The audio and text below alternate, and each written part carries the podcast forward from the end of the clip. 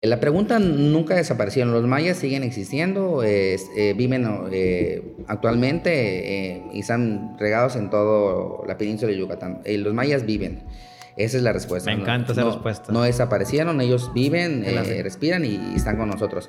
Ahora, ¿qué pasó con la gente que vivía en esos sitios arqueológicos o prehispánicos que ahora ya no vive nadie? Ándale.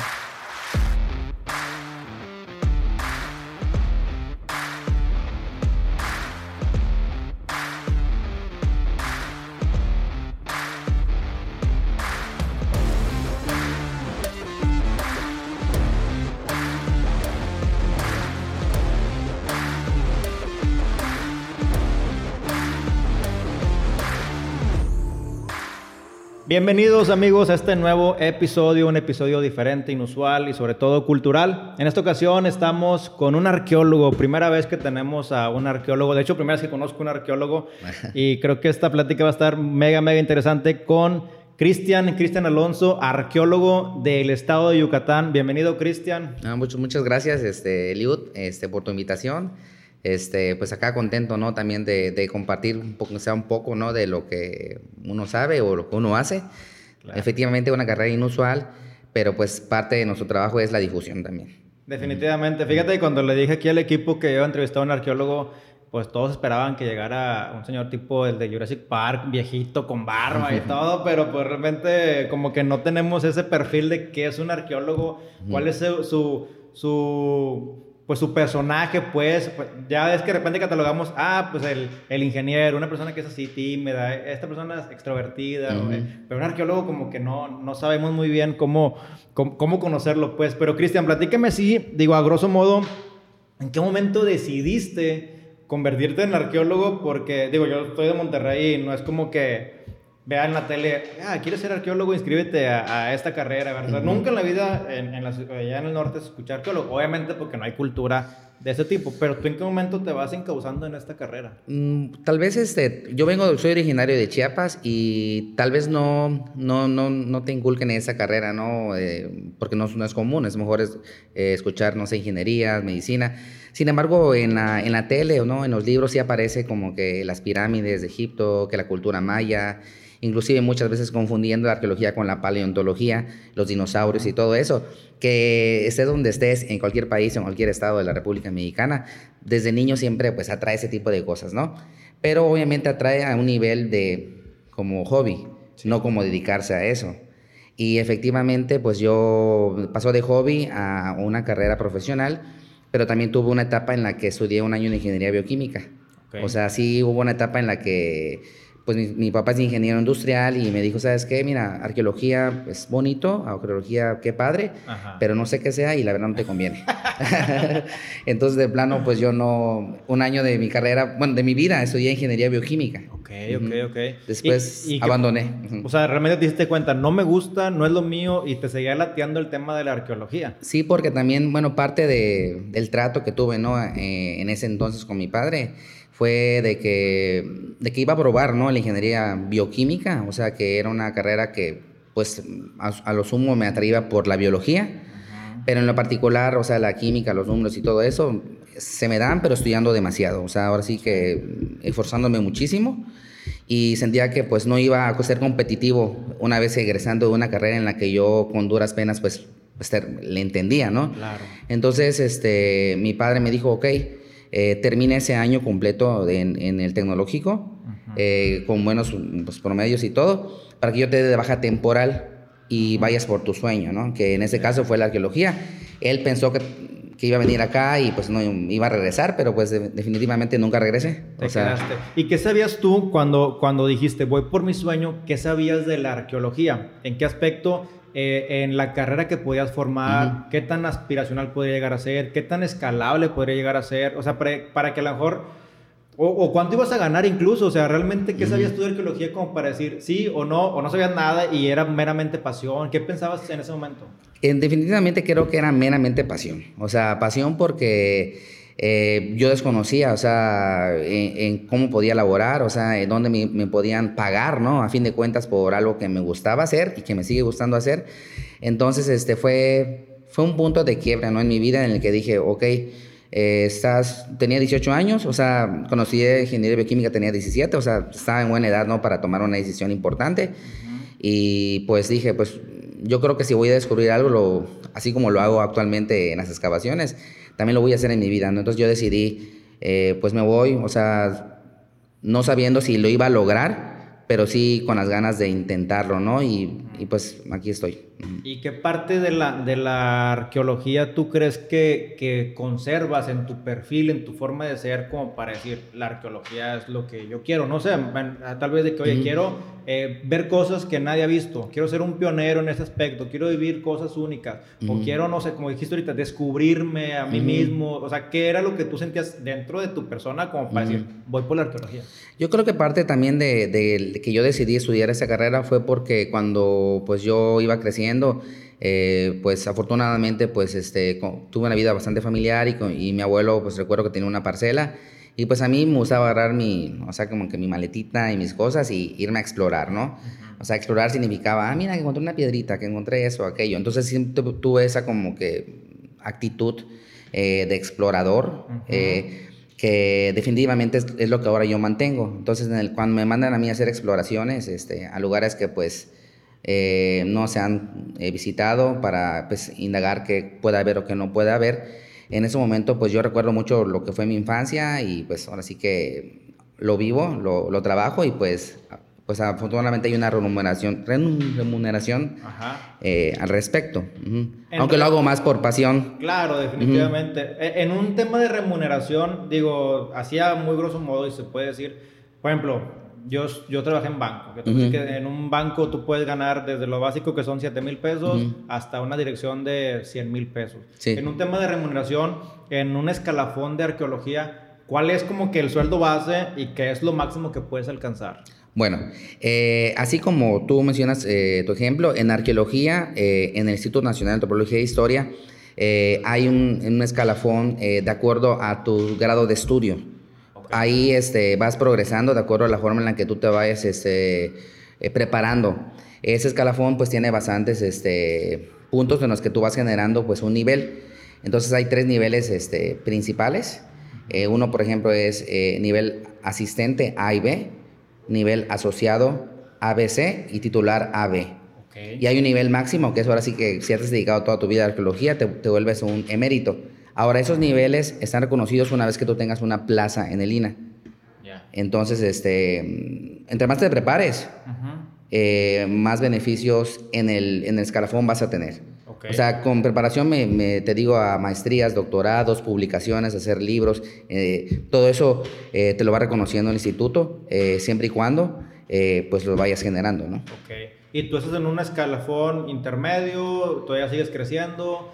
Ya te quedas en uno, no sé, a lo mejor hiciste el, el estudio que, que, me comentas, una tesis o algo así. este, ¿Qué sigue para ti como arqueólogo? Ahorita mi intención es este, consolidar este, el, el grado de maestría. Eh, actualmente soy candidato a maestro por la Universidad eh, de la UADI, Autónoma de Yucatán.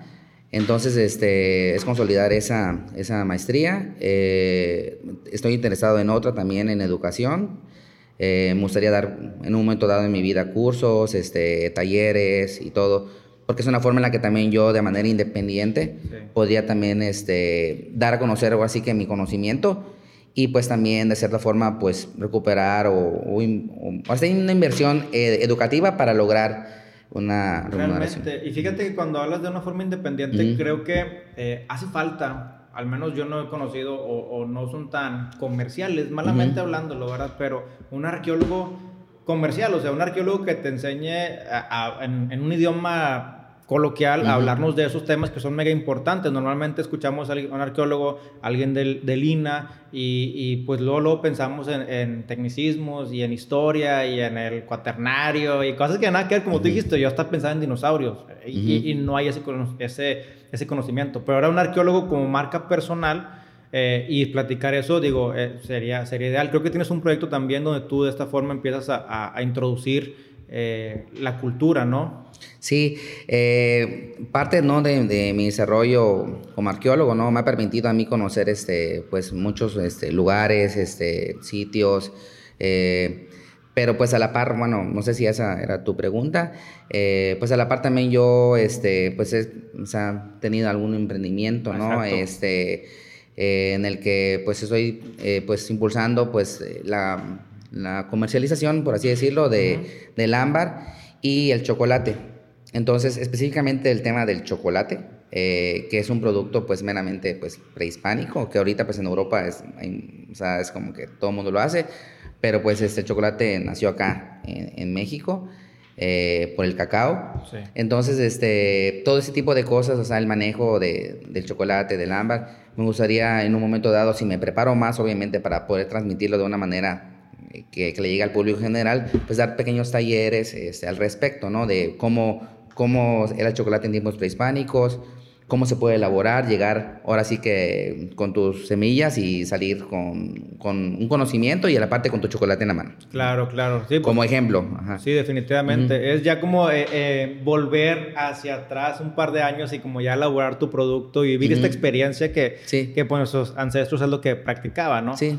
Eh, en el caso, volviendo al punto de lo que me dices ahorita, Cristian, sobre los estudios, ¿Cuánto tiempo te conlleva el, el, asistente A, por ejemplo, o el estudio básico de un arqueólogo en una carrera y dónde, eh, dónde están las, las, universidades de arqueología?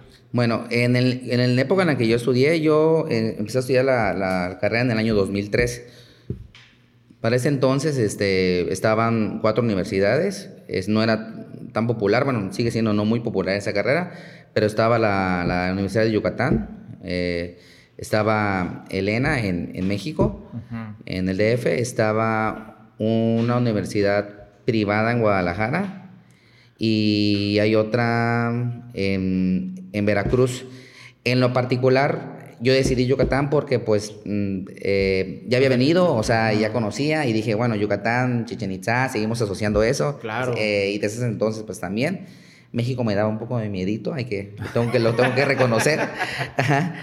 Y pues Guadalajara no conocía y se me hacía lejos. Entonces yo, yo soy de Chiapas, dije Yucatán, aquí soy. Ya, no, es que el, tema de arqueología normalmente pensamos en mayas, pero probablemente México, el tema de los aztecas, Veracruz, pues todo el tema de, los totonacas, eh, los olmecas ahí a lo mejor en, Tabasco, sí, sí, sí. Este, o, los mixtecos y zapotecos en Oaxaca, ¿verdad? Sí. Pero Yucatán, pues creo que en cuanto a la práctica, pues te da todas las herramientas como para, para hacer tus prácticas, pues ahora sí que, que, que en la mera mata, ¿no? Sí, sí, sí. ¿Y, ¿Y qué es lo que aspiras a un arqueólogo? Porque yo escucho mucho el INA. Pero realmente no sé si sea, eh, a grosso modo, qué es el INA, es de gobierno, no es de gobierno, con qué se fondea, qué inversiones tiene, qué gente entra ahí, o sea, cómo Bueno, el, eh, el INA es el Instituto Nacional de Antropología e Historia. Eh, actualmente es el organismo, es el único organismo y el que, ahora sí que, de la mano de la ley federal del INA, que se, se estableció en el año de 1972, hacemos el trabajo de investigación, conservación y difusión del patrimonio cultural. Ese patrimonio cultural es patrimonio arqueológico, histórico y paleontológico. Entonces el INA ve ahora sí que los dinosaurios, ve la época colonial, las haciendas y ve la parte arqueológica, que es la parte prehispánica. Entonces, en el orden de, las cosas, eh, lo primero es la conservación. O sea, a Lina lo que le interesa es conservar, eh, investigar y difundir el conocimiento. O sea, son los tres lemas ¿no? que tiene el instituto, que es donde nosotros como arqueólogos, este, bueno, aspiramos a trabajar. Sin embargo, eh, no es el único organismo o lugar donde tú puedas ejercer tu carrera. Puedes también ser catedrático, o sea, muchos arqueólogos se dedican a, a, dar clases, ¿no? De historia, a dar clases de antropología en universidades a nivel bachillerato, o sea, eh, creo que de educación media a educación ya este ya muy especializada, ¿verdad? Y este y pues entre otras actividades este también parte de la difusión ¿no? de, del conocimiento es también generar publicaciones eh, que es donde tú también eh, como arqueólogo puedes ir subiendo en el escalafón o sea, desde capítulos de libros especializados o hasta de plano hacer un libro de un tema en particular. Ajá. Sí, sí, sí. Y como arqueólogo independiente, ¿hasta qué punto debes pedirle permiso a alguien para, para investigar o conservar según tu, o sea, tu, tu, pensamiento, no que ah, lo voy a conservar esta parte, ¿verdad? Porque es mío o está en el terreno de mi abuelo.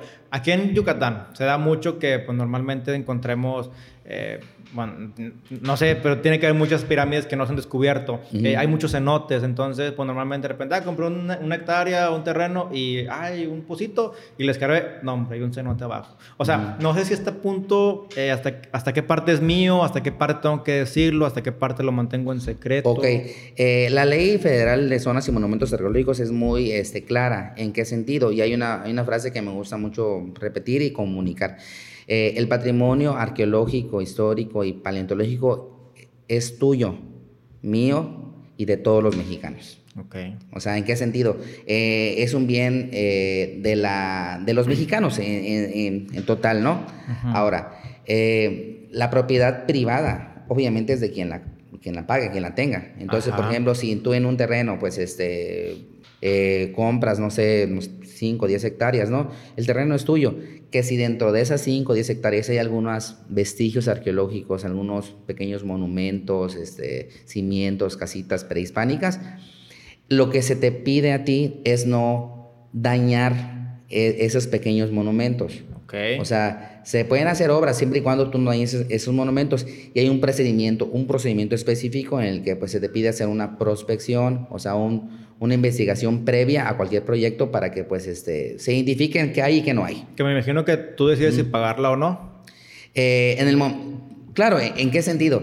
Que si tú este, no, vas a, no pretendes hacer ninguna obra pues no necesitas hacer ningún tipo de, de, investigación al respecto. Si se va a hacer a futuro, pues sí se recomienda pues hacer eh, esa prospección, ¿no? O sea, que es la que te permite saber qué hay y qué no hay. Ok. En dado caso de que haya algo muy interesante, ¿te lo expropian o qué sucede? No. Eh, lo que se hace, eh, cuando son proyectos así, digamos, este, bien, eh, ahora sí que ordenados, ¿no? O sea, rigurosamente después de una prospección, de una revisión, conlleva el trabajo de, de salvamento arqueológico, en el que se hace exploraciones eh, arqueológicas específicas en esos eh, monumentos que se identifiquen. Pero asignados por, por el INA o asignados por... O sea, es el punto. O sea, ¿quién, ¿quién financia estos movimientos? El, desde, el, desde el hecho de que tú quieras hacer una revisión, el, ahora sí que el, el interesado es el que, el que hace el, el, pago, ¿no? El financiamiento de dicho, de dicho trabajo. Ahora, como INA, o sea, como ejemplo, ¿qué hace el INA? Eh, nosotros, bueno, el INA como instituto eh, tiene la, la, obligación o la facultad de velar por las zonas arqueológicas, eh, digamos, abiertas al público, mantener la planta de custodios y en dado caso de que haya proyectos nacidos del INA específicos, el mismo gobierno federal pues otorga esos recursos para que se hagan esas investigaciones. ¿En qué sentido?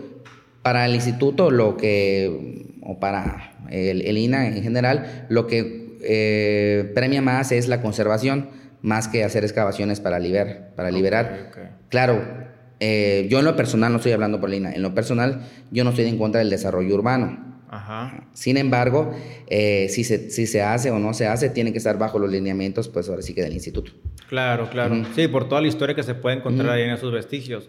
Ahora, en el tema, digo, son dudas personales, pero yo creo que la gran parte de la gente se lo, se lo pregunta. Viene una persona eh, alemán, italiano, español, y dice, oye, pues traigo este capital, es una empresa que me dedico a la cultura, es una aportación del Museo de España, lo que quieras que sea, eh, traigo esto para invertir. ¿Ellos pueden, eh, por su propia cuenta, empezar a meterle mano y a trabajarse estos vestigios? Bueno, eh, eh, ese tema es, es, específico y tiene una respuesta específica. dentro del INA también hay un organismo que se llama Consejo de Arqueología. El Consejo de Arqueología es un, es un grupo de, fundamentado por arqueólogos de vasta experiencia que, que evalúan los proyectos de investigación arqueológica. Desde una simple revisión, por ejemplo, ah, este, me gustaría hacer un levantamiento topográfico o arquitectónico de tal edificio maya. O hacer una investigación para saber la temporalidad de tal sitio. Bueno, los que pueden hacer esos proyectos no es cualquier persona, tienen que ser arqueólogos. o sea, con cédula profesional. Entonces, yo hago un proyecto en el que en tal lugar de México eh, quiero hacer una investigación específica para determinar en qué época vivieron las personas que, que estaban en ese, en ese lugar. Entonces, yo hago el proyecto que tiene antecedentes, eh, metodología de trabajo, objetivos, hipótesis, o sea, tal y cual se hace un proyecto formal. Y también hay una parte de, presupuestal. ¿Tu inversionista con el arqueólogo en conjunto? El, el arqueólogo Yo redacto y hago una parte presupuestal. O sea, esa parte presupuestal lo, es donde tú indicas, o sea, qué vas a comprar, en qué vas a invertir o cómo le vas a hacer tu investigación. Entonces, esos recursos sí pueden venir ahora sí que de fuera, eh, siempre y cuando evidentemente el proyecto sea elaborado por un arqueólogo y número dos, que sea aprobado por el Consejo de Arqueología. Claro, y de la gente que hace esto, en porcentajes, me imagino, me imagino, yo pensando muy mal, que la mayoría lo hace para encontrar tesoros y riquezas y accesorios valiosos. No sé si qué, o sea, en qué tantos porcentajes lo hace por eso y qué tanto lo hace por cultura. ¿Por qué va la pregunta? Supongamos que se hace el proyecto, se, se asigna un, un, arqueólogo evaluador, presupuestal y se avanza y se, hace, se encuentra una zona interesante o sea, y, y a lo mejor con mucha riqueza en cuanto a accesorios de quiénes son al final, para dónde se quedan. O sea, son dos preguntas. La primera, ¿qué porcentaje crees que sea el interés? Y el segundo, si es una buena zona, ¿qué va a pasar con lo que se encuentra? Bueno, ese porcentaje ya lo, veo nulo, porque sí ha habido casos, ¿no? O sea, que yo conozca, o sea, eh, en el que se han, eh, han planteado proyectos independientes, eh, pero principalmente han sido financiados por universidades o sea, no por particulares. Entonces esas universidades, ya sean extranjeras, o sea, ya sea de Estados Unidos, eh, de Japón inclusive, que trabajan en Teotihuacán, son japoneses, no, no, la mayoría, pero sí algunos, este, vienen financiados por, son proyectos académicos, en el que el objetivo es, ahora sí que conocer eh, y llegar a una, una pregunta eh, de carácter arqueológica, antropológica, no tanto ahora sí que material específica de tesoros, ¿no? Ahora, si dentro del proyecto de investigación aparecen hallazgos importantes, eh, en ese momento, pues es un plus. ¿En qué sentido? De que podrían ser piezas que tengan mayor divulgación, por ejemplo, cuando se encuentra una máscara de jade, cuando se encuentra una tumba real. Eso nos permite dar a conocer cosas que de manera usual pues no se encuentran y, y, te conlleva a tener libros, te conlleva a tener publicaciones, hacer, hacer mayor difusión eh, y en definitiva conocer cosas que pues este, hasta ese punto pues no se sabían. Claro, ahorita se escucha todo ya con, con, mucha, con mucho orden, con mucha revisión, con auditorías, con seguimiento. Me imagino que hace 20, 30 años, 50 años, pues no existía todo esto. Eh, y seguramente se fueron perdiendo muchas piezas pues de mucho valor, ¿no? Eh, Definitivamente. ¿Existe todavía o fue un mercado negro de, de piezas eh, de alto el, valor? El mercado negro de, de, de piezas arqueológicas existe. Sí. O sea, eh, hay, una, hay, una, hay una planta, digamos, jurídica en el, en el Instituto de Antropología que pues vigila eso, ¿no? O sea, digamos, desde el Face, ¿no? O que están vendiendo alguna pieza aquí o allá, o sea, se, se, se llegan pues, a enterar, ¿no? Existe un mercado negro, sí existe. Eh, ahora, en, antes de la ley federal, que fue en el año de 1972, y en los primeros años de la ley federal, evidentemente pues habían exploradores, ¿no? Que, que, venían del extranjero con el objetivo de conocer, ¿no? Esas pirámides que decían que habían, ¿no? Pero también hay un caso específico, por ejemplo, en el caso del cenote sagrado de, de Chichen Itza. Ese cenote, pues fue ahora sí que totalmente saqueado, o sea, a un nivel de, de, que lo querían drenar, que lo querían decolorar, lo dragaron, o sea, específicamente, pues ahora sí que con un aparato eh, y sacaron el. y descontextualizaron toda esa parte que para nosotros es muy importante.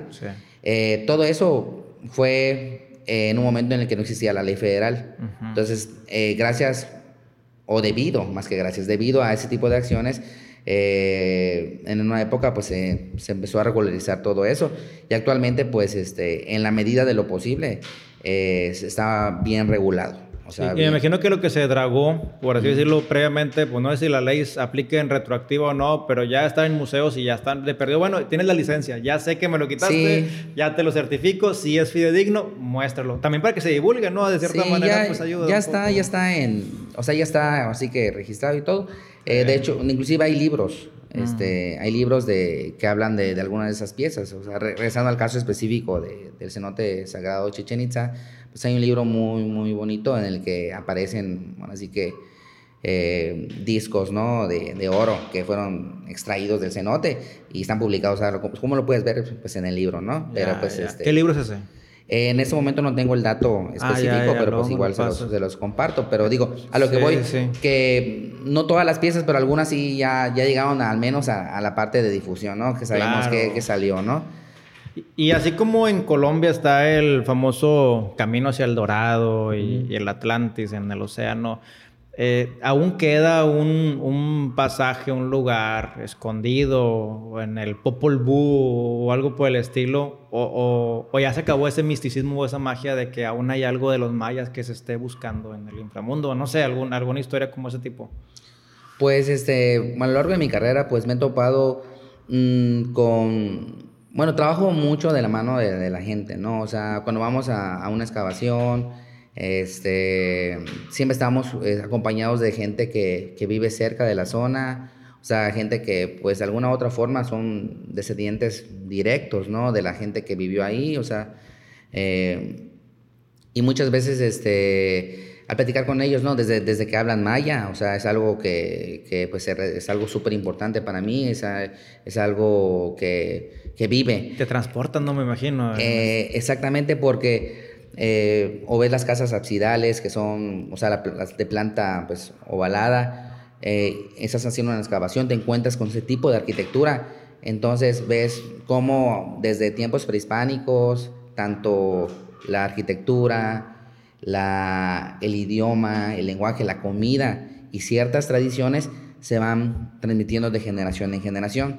Entonces, ese misticismo tal vez ya no esté tal cual, pero sigue llegando hasta nuestras fechas y ante nosotros eh, toda esa tradición milenaria. Claro. O sea, sigue habiendo todavía todo eso que, que estaba en tiempos prehispánicos y, y se vive. Sí, oye, eh, Cristian, y una parte de este misticismo de, épocas eh, prehispánicas y demás es el, respeto y el honor a la tierra, porque pues también de ahí se consume, se, trabaja, se consume y es el agradecimiento, pues ahora sí que a Gaia y, a, todo esto, ¿no? De lo que nos da la tierra.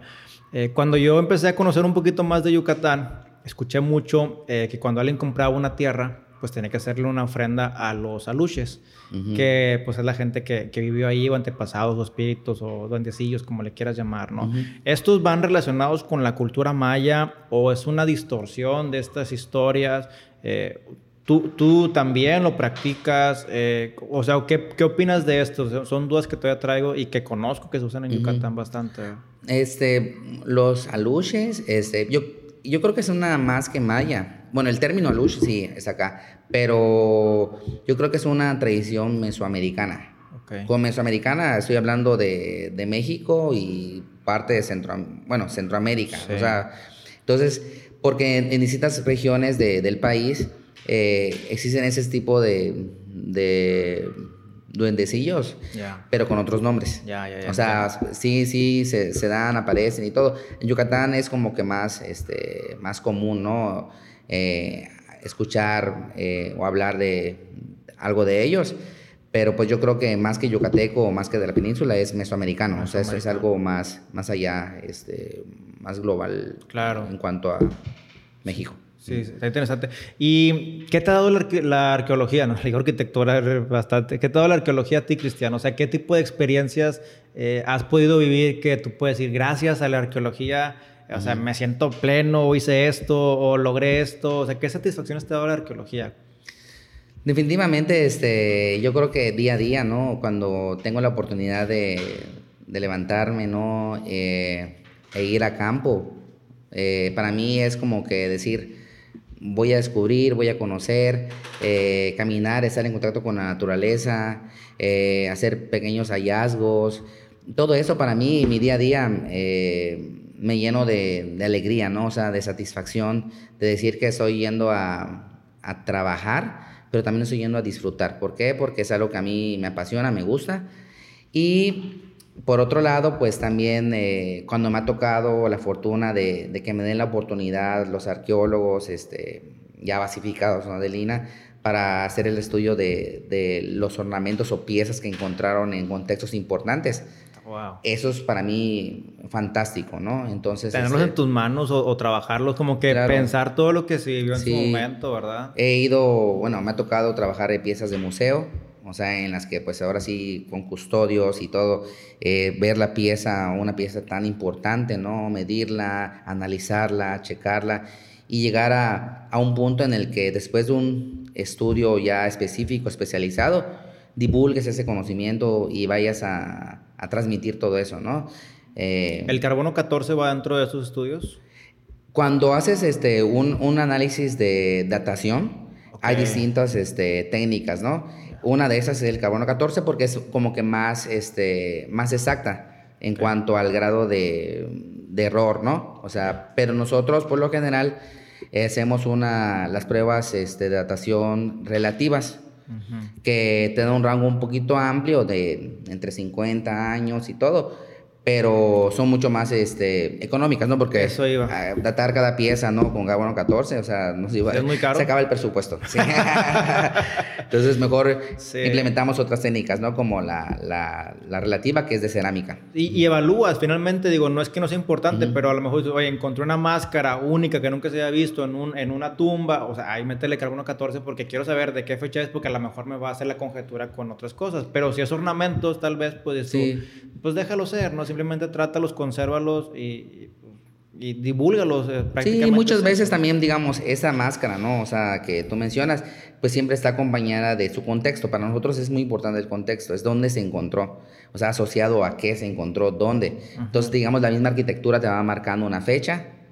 Eh, si está acompañada de, de, una vasija, esa vasija ya sabemos de qué fecha es, entonces como que poco a poco hilamos así eh, el gran rompecabezas que es la arqueología y pues este ya podemos tener una, una, pues una conclusión o una teoría un poco ya más fuerte. Ya. ¿Y qué sientes o sea, al, al, tener esas piezas? No sé, o sea, ¿hay alguna experiencia que, que tú detones?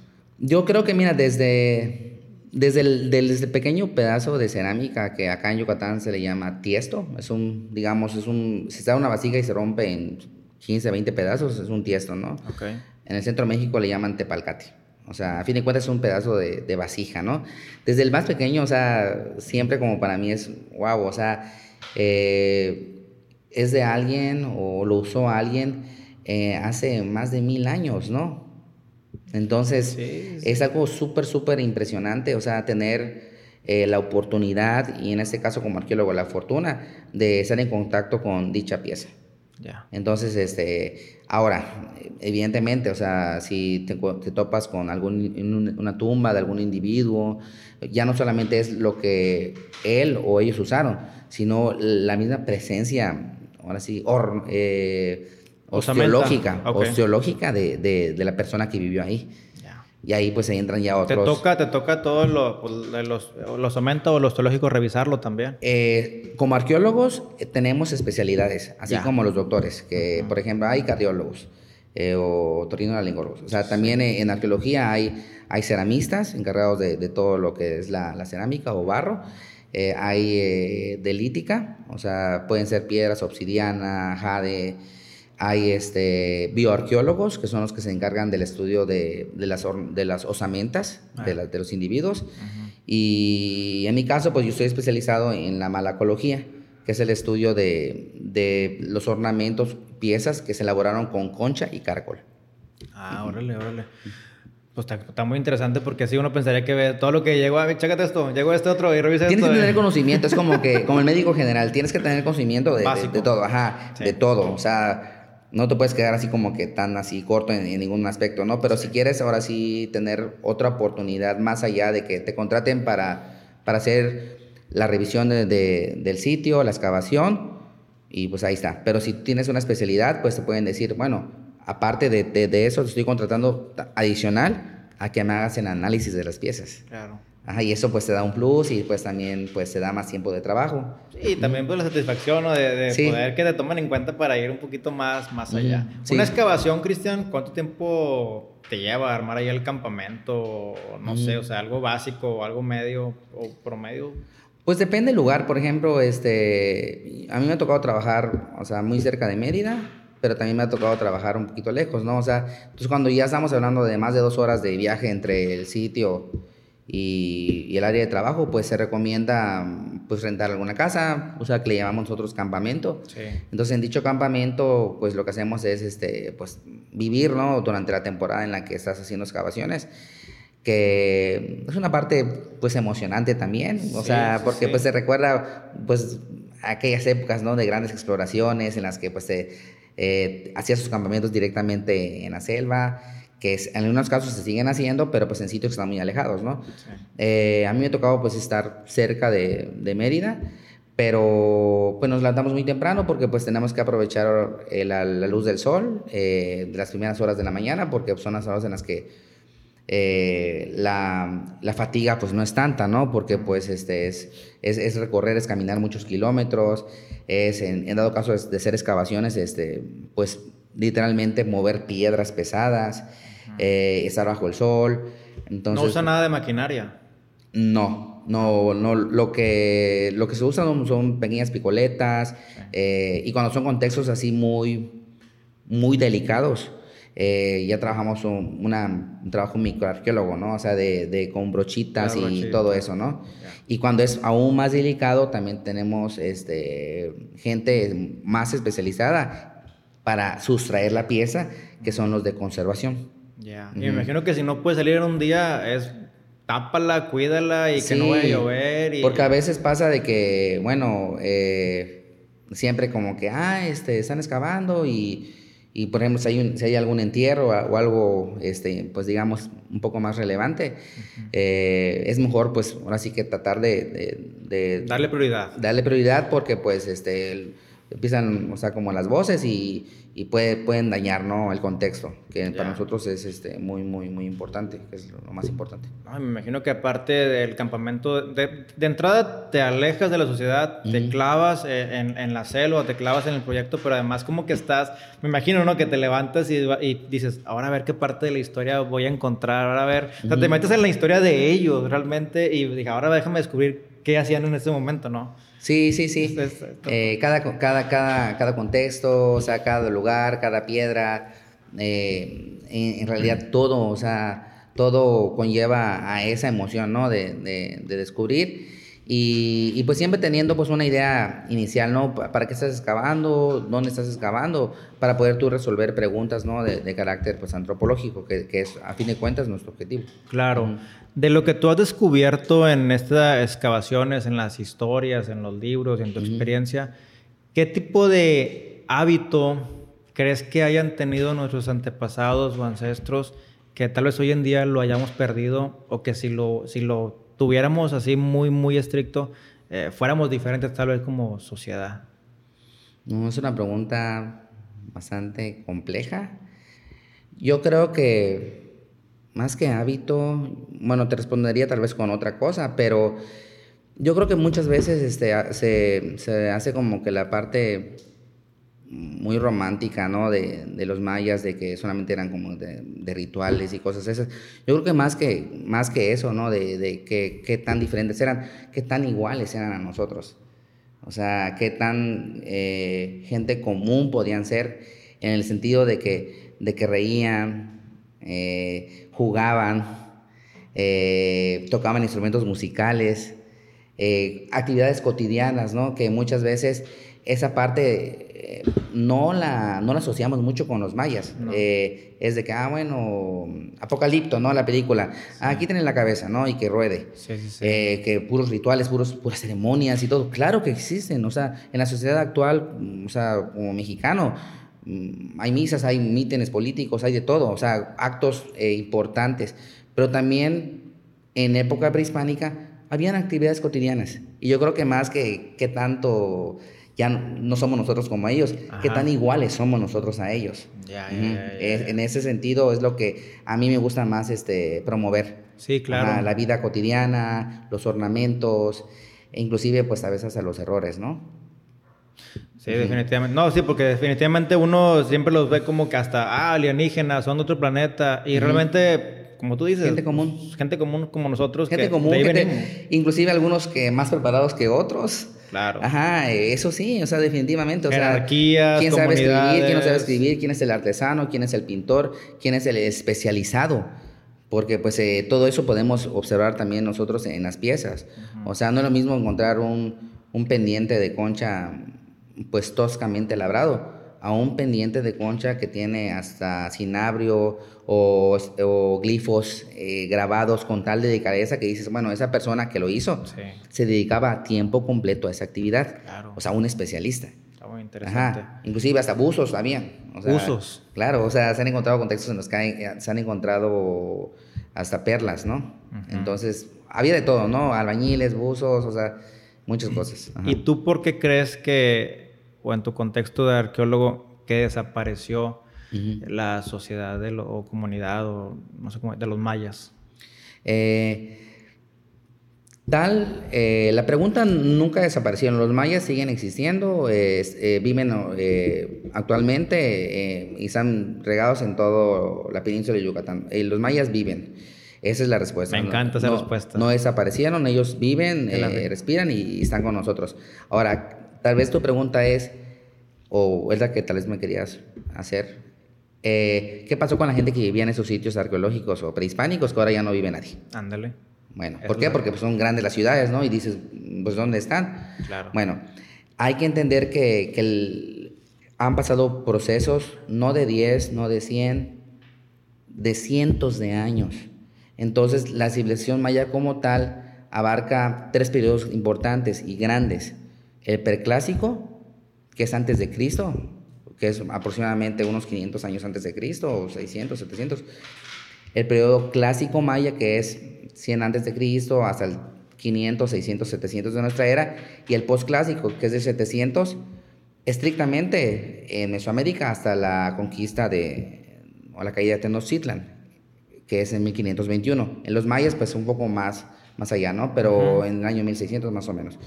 Entonces, durante esos grandes periodos eh, de tiempo, que estamos hablando más de 2.500 años de historia eh, prehispánica, eh, cada sitio tuvo pues distintos tipos de dinámicas, ¿no? O sea, desde la explotación masiva de, de, los árboles, desde grandes este, pandemias este, de salud, desde grandes cambios climáticos, a cada época y a cada sitio le tocó algo distinto. No podemos hablar como un colapso generalizado en una época específica.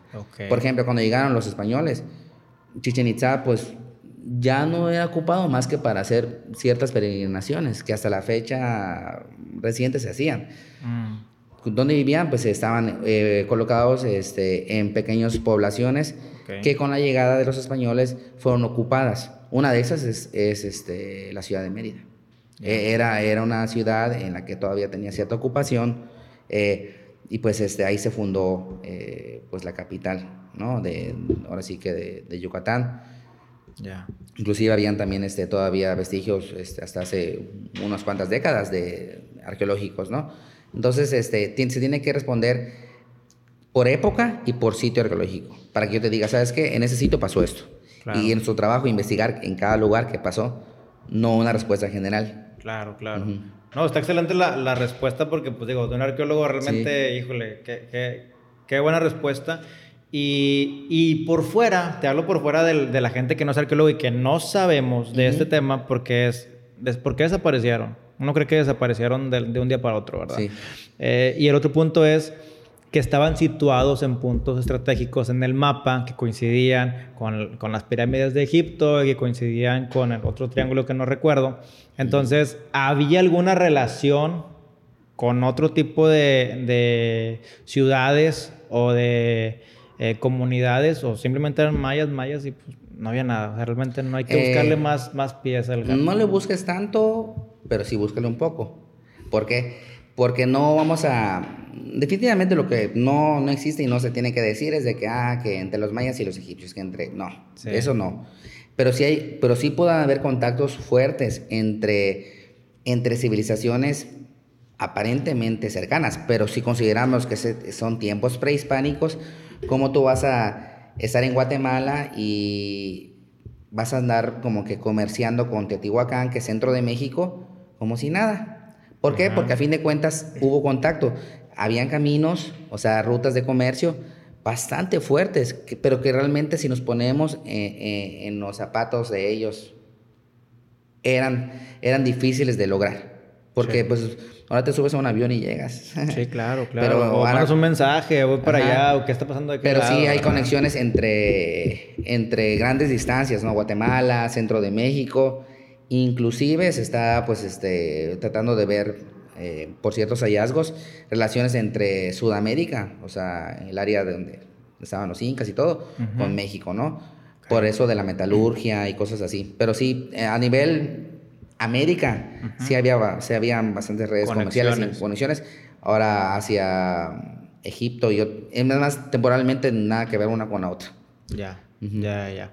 Y, y con lo que tú dices, digo, además de las conexiones interesantes, digo, en el tema de los incas, pues el, el, el acomodo de las piedras y que traían piedras de Machu Picchu, o sea, no te lo explicas, pero pues, realmente es mucho esfuerzo, mucho trabajo. O sea, como un arqueólogo, yo creo que lo ves todo más aterrizado y esto, a ver, sí hay magia, pero, pero hay más historia que magia, ¿no? Pero fíjate que eso de, de las piedras eh, tan grandes, ¿no? Colosales, de, este, de gran tonelaje eh, pues también a mí me causaba como que curiosidad cómo, cómo lo hacían, o sea, en qué momento pones una piedra de 5 o 10 toneladas en la parte de arriba como que sin maquinaria pesada. Claro. Bueno, eh, cuando yo tuve, eh, bueno, cuando egresé de la carrera en el año 2007, tuve la fortuna de que el director del sitio arqueológico de Sibichaltún, que hasta la fecha él maneja el proyecto arqueológico, el maestro Rubén Maldonado, que fue mi director de tesis, me contrató, o sea, una vez egresando de la carrera, yo pasé dos meses así como que diciendo, ¿para qué estudié esto? en mi mamá casi como que diciendo, no, pues, creo que me hubiera quedado con bioquímica. Pero pues el, destino creo que tenía algo pues bueno para mí y recibí, una llamada yo eh, en mi hamaca, yo así como muy deprimido y era de mi director de tesis diciéndome, Cristian, te contrato para que trabajes en Cibichaltún. Ok. Y yo dije, claro, ¿cuándo empezamos? Ah, pues en octubre del 2007. Bueno, perfecto, fui y me tocó hacer la restauración de una parte de la escalinata monumental del sitio, que es una parte que no está abierta al público, que se llama la Plaza Sur del sitio. Bueno, en esa Plaza Sur hay una pirámide bastante grande, voluminosa, que tiene una escalinata, como lo dice el nombre, monumental, que había sido restaurada en tiempos, eh, en temporadas pasadas y que a mí me tocó la parte pues, en la que yo tenía que restaurar una parte adicional, porque los tiempos del proyecto pues, eran cortos.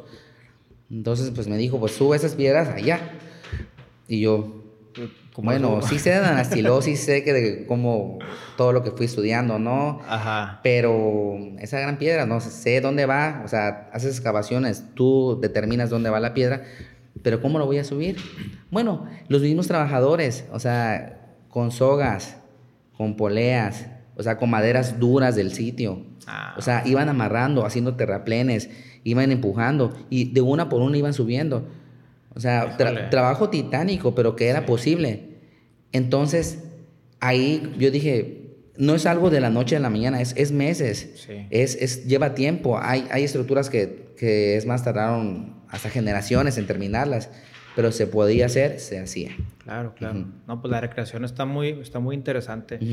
Y en México, para ti, ¿cuál es el mejor sitio abierto al público donde aún puedes eh, sentir esa experiencia eh, de estar dentro de una pirámide eh, que, aún no la han privado tanto? Sí, por el tema del de daño, ¿no? Que muchas veces pues había tanta gente. Yo le llamo daño hormiga, ¿no? De que, que vas y, le quitas un pedacito, que le tocas. Oye, me tocó ir a Bonampak qué sitio tan precioso y con pinturas pues, realmente frescas. Sí, murales. Pero al momento de subir los murales, al momento de subir y ver las pinturas pues que, frescas, el, rojo, el, azul, Ajá. Pero veas los rostros de, la pintura y ya no tenían ojos.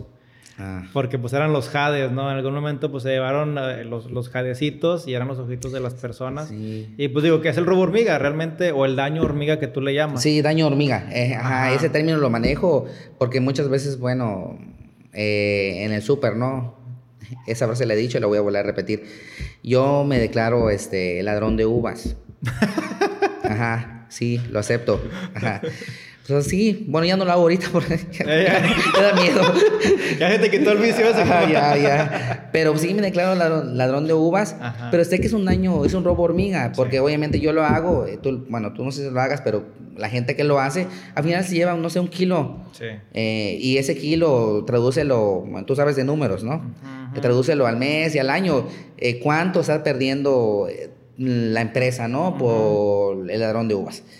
Lo mismo pasaba con, con áreas o, sitios importantes eh, arqueológicos en los que pues iban eh, que el equipo acá, que el rey acá. Entonces por eso se, se clausuró. Ahora, regresando a tu pregunta original, yo creo que a mí, por ejemplo, el, sitio arqueológico de Tonina, en Chiapas, okay. Eh, para mí me fascina. Es el que está entre San Cristóbal y Comitán. Ah, ya. Y Comitán. Ah, está Se llama Tonina.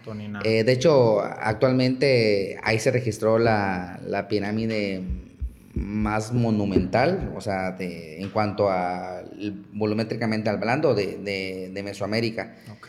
Y... ¿Es de un familiar de Ekbalam? Este... De Ekbalam no, pero eh, es de la época clásica. O sea, estamos hablando que es una temporalidad. Fue importante ese sitio, el de Tonina, ¿verdad? Sí, fue muy, muy importante. A mí... Una vez fui. A mí me encantó, este, cuando yo estaba estudiando inclusive la, la carrera, por ese sitio y por otro que se llama Lagartero, dejé también la bioquímica. Ya. Porque Lagartero también es un sitio muy bonito que, que está en Lagos de Colón, en Chiapas. Entonces ahí tienes la oportunidad de estar como que en, en las cascadas, porque hay un río muy bonito hay, hay lagos así preciosos y también hay sitio arqueológico. Es como que puedes hacer tres actividades en una.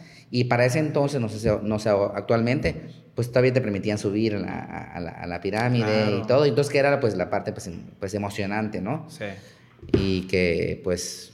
Digo, esa parte de, de Toniná sí la recuerdo bastante bien, me gustó. Y pues Palenque, Palenque todavía en su momento cuando fui, eh, te dejaban entrar a la, a la pirámide y habían ciertos pasadizos, pues son cortitos, pero como que para uno es de que, oh, estoy dentro de una pirámide, ¿verdad? Y te hace sentir esa, esa, esa magia. Pues sobre todo para que, que trae mucho misticismo y cuántas historias de que si este es el astronauta, que si anda en una nave espacial y cosas y media, ¿no? Entonces, eh, la reina roja, pues algo inusual, ¿no? Una, una, una reina maya. Sí. Digo, en el tema de Palenque, el, el, rey Pacal, la tumba que está en el Museo de Antropología e Historia en la Ciudad de México, ¿es la original? O, no, o sea... Es una, réplica. Sí, porque tal cual sigue allá. Está dentro. es, un, es una lápida de muchas toneladas que no, nunca se va a sacar y jamás... No se debe sacar y no se puede sacar. O sea, de plano pesa demasiado. ¿La abierto o no? Claro, ahí encontraron al, al, rey, este, Pacal. ¿Qué opinas de él?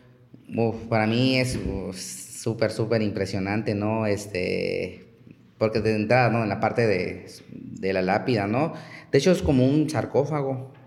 O sea, porque hay, hay términos. Por ejemplo, acá eh, en el área maya se entierran en, cistas, que son pequeños este, pues, depósitos en los que, delimitados por piedras lajas directamente sobre la laja, o sea, el terreno natural, y con tapas planas, pues este, enterraban, ¿no? Hay tumbas ya como tal, pero ese es un gran sarcófago, ¿no? Era un cuarto, Al ¿no? estilo Nefertiti, realmente. algo así, tirándole.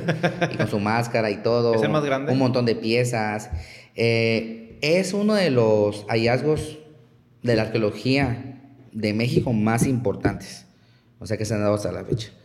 Pero así como esos, han habido otros que no han tenido la divulgación suficiente y que ha sido también parte de mi trabajo, porque también acá en Yucatán se han encontrado reyes.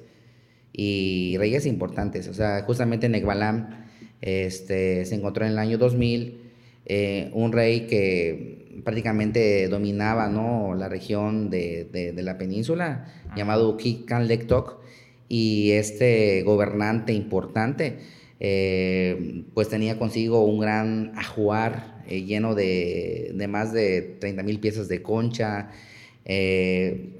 perlas, turquesa, jade, eh, cerámica, obsidiana, sílex, inclusive una pequeña renita de oro. Entonces, este... Oro. Y, todas esas piezas, este, las más importantes, están a disposición de que se visiten, que se conozcan en el Gran Museo del Mundo Maya, que es abierto al público los domingos, siempre mientras la pandemia lo permita, claro. sí, definitivamente. Sí, entonces ahí yo tuve la oportunidad de, que la arqueóloga, que es la directora eh, Leticia Vargas y, Víctor Castillo, me dieran la oportunidad de yo revisar y checar esas piezas.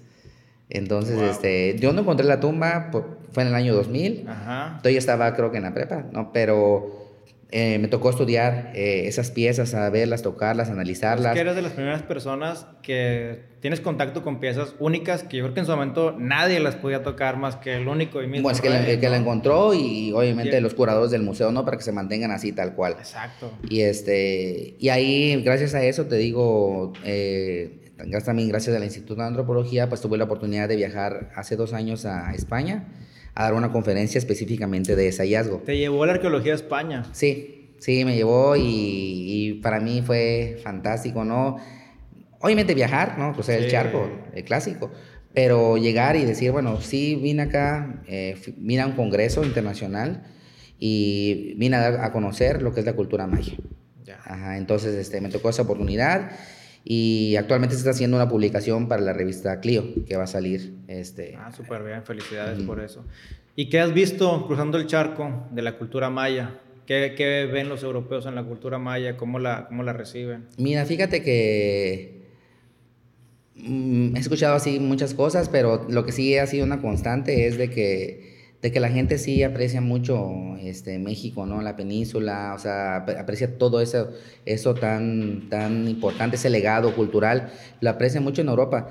Y mucha gente, ay, pues me encantaría vivir en, en México, me encantaría vivir en la península, en Quintana Roo, o sea, vivir en Yucatán, o sea, estar aquí y y yo, bueno, los pocos días o la poca oportunidad que tuve de estar allá, sí son lugares que me gustaría visitar, o sea, conocer, pero pues no, no cambiaría, ¿no? Este, vivir acá, ¿no? Y trabajar aquí, en Yucatán y en la península. Pues realmente digo, muchos mexicanos como que valoramos tanto a lo mejor ah, la cultura egipcia, las pirámides de, de Giza y eh, cosas que a lo mejor un europeo dice, Chichen Itza en México y uno lo ve así como que está padre, pero pues es como Pero a la gente que viaja y cruza el continente, cruza los mares para llegar a este punto, es que a lo mejor uno como mexicano no lo aprecia o no lo valora. Tú como arqueólogo, ¿cómo te sientes que, que pues muchos mexicanos no sabemos el, el, patrimonio cultural, la riqueza que...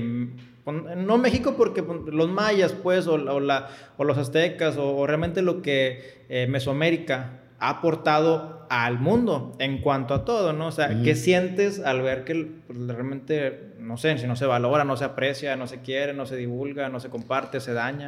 Sí, no, este, ahora sí que no los culpo, eh, precisamente porque muchas veces pues nos quedamos a ese nivel, ¿no? De, cuando yo era niño, ¿no? De, ah, de, del hobby, que el Indiana Jones, que todo. Pero ya compenetrarse un poco más al tema y conocer eh, a a nivel este, profundo y darle el, valor y la relevancia que, tiene eh, la arqueología, la paleontología y la historia de, México, es difícil.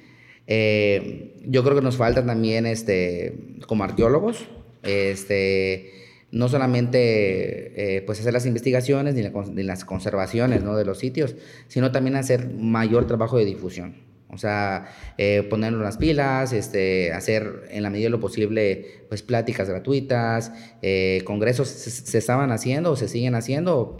Nos tocó un año pues muy difícil.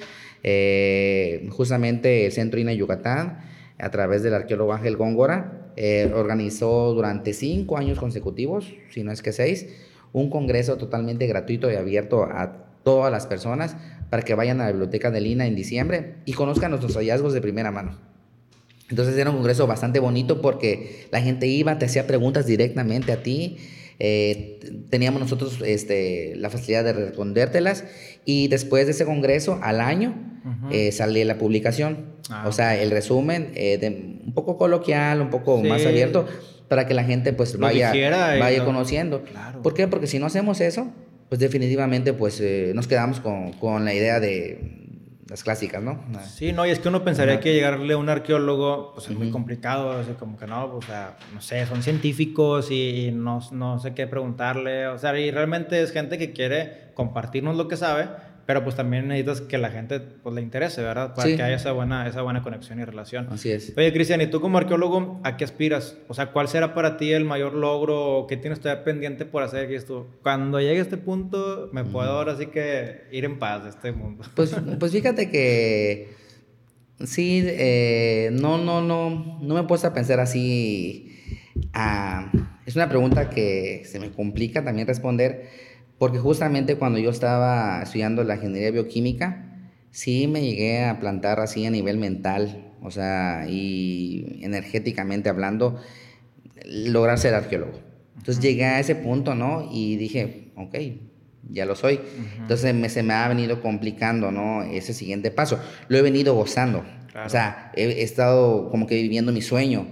O sea, claro que no puedo quedar ahí. Y creo que mi siguiente paso, eh, que lo he venido trabajando también este, durante años, ha sido la publicación de un libro eh, en el que pues yo resuma eh, o de mi punto de vista de, de, del área en la que yo pues trabajo más, que es el área de los ornamentos, de las conchas y todo eso, pero pues un poco más abierto, ¿no? Para que no sea muy específico, sino como que dejar un legado, ¿no? De mi conocimiento. Sí, Y para eso, pues yo creo que me faltan unos años más para que, pues, cada año siempre se aprende más. pero tampoco me quiero quedar como que, eh, ah, dentro de 10 años, tal vez dentro de 5 lograr ese objetivo. Ya, ya, ya. No, pues un, libro es una forma de trascender y, de impactar y de cambiar el entorno. Oye, Cristian, y ya para ir cerrando, digo, volteando hacia atrás y volviendo a cómo inició esta charla, eh, ¿qué piensa tu papá después de, de estos logros o de que su hijo pues está haciendo lo que le gusta y que a lo mejor no siguió su pues su, su indicación imperativa de que fuera eh, eh, biólogo, bueno, esta carrera de, ya, que conlleva biología, pero bueno, voltea y te ve feliz y te ve gozoso, ¿hay algún tipo de retroalimentación después de todo esto? Pues fíjate que, que, yo definitivamente le agradezco y le sigo agradeciendo a mi, a mi padre, o sea, la, la oportunidad de que aunque él tuviera la visión eh, de que yo fuese ingeniero, este, porque él, él, es ingeniero, actualmente sigue todavía laborando en el tecnológico. Eh, le, agradezco mucho ¿no? la oportunidad de haberme permitido desarrollarme como arqueólogo. Eh, lo veo contento, lo veo feliz. Yo creo que en el momento en el que él tuvo la oportunidad de venir con mi madre a, a, ver que yo defendí una tesis profesional, ¿no? Y que ha sido aprobado por unanimidad y al, al verme motivado también eh, en hacer mis estudios de maestría, que ahí sí me queda pendiente todavía eh, lograr el grado, pero al verme que estoy progresando, ¿no? Al verme... Pues pleno, feliz, contento, ¿no? Todo eso, yo creo que, que él se queda satisfecho, ¿no? Y eso sí, siempre como que diciéndome hasta la fecha, ¿no? De que no podemos quedarnos tampoco solamente con eso, siempre hay que aspirar a más. Eh, más en estos tiempos que es difícil ¿no? lograr eh, tal vez una plaza y todo, pero pues no, no es imposible tampoco. Entonces él es un ejemplo para mí hasta la fecha y pues este, yo quiero que gracias a él yo voy a seguir también echándole más ganas a, a lo que quiero hacer como profesional. Súper bien, Cristian. Y en temas de películas, libros, eh, series tal vez, ¿hay algo que tú digas, todo mexicano tiene que ver esta película o leer este libro o algo por el estilo que a lo mejor empiece a dar esa curiosidad o que te muestre un poquito la historia? Bueno, ajá, tal vez no. Bueno, hay un libro que se llama Azteca, este, que, que es, está muy padre porque realmente te cuenta y en el momento que lo empiezas a leer, te metes de lleno a, a vivir esa época, ¿no? Y de hecho fue escrito por alguien que estuvo muy preparado, ¿no? En cuanto a las cosas eh, prehispánicas, entonces tú lo lees y ya vives en Tenochtitlan. ¿Te acuerdas del nombre del autor? Me imagino que debe haber muchos aztecas, digo, a lo mejor al momento de golearlo puede haber muchos resúmenes del libro y cosas Tal vez en ese momento, no. Si quieres luego me lo pasas, como quiera, y a ver si lo podemos pasar. Sí, sí, sí. Y hay un libro que me inspiró aún más, ¿no? Eh, que es una, es una saga, que sí, sí sé cómo se llama el autor, se llama Jean Owl eh, ella eh, tiene una saga que se llama Los Hijos de la Tierra, que es una saga de seis libros que hablan de una época fascinante, que no es de, no es de los mayas, no es de los aztecas, ni es de México, pero es de, del continente europeo de la época de los neandertals. Ajá, que también es, es, una, es una parte de la arqueología, el estudio de, de, esas épocas. Y es, es, un libro, bueno, es una saga de, de seis libros que te permite vivir, eh, adentrarte en el mundo de la época de las grandes glaciaciones. Del, de la megafauna, de tigres de sable, de mamuts, de la cacería, de el todo. crear comunidades, exactamente.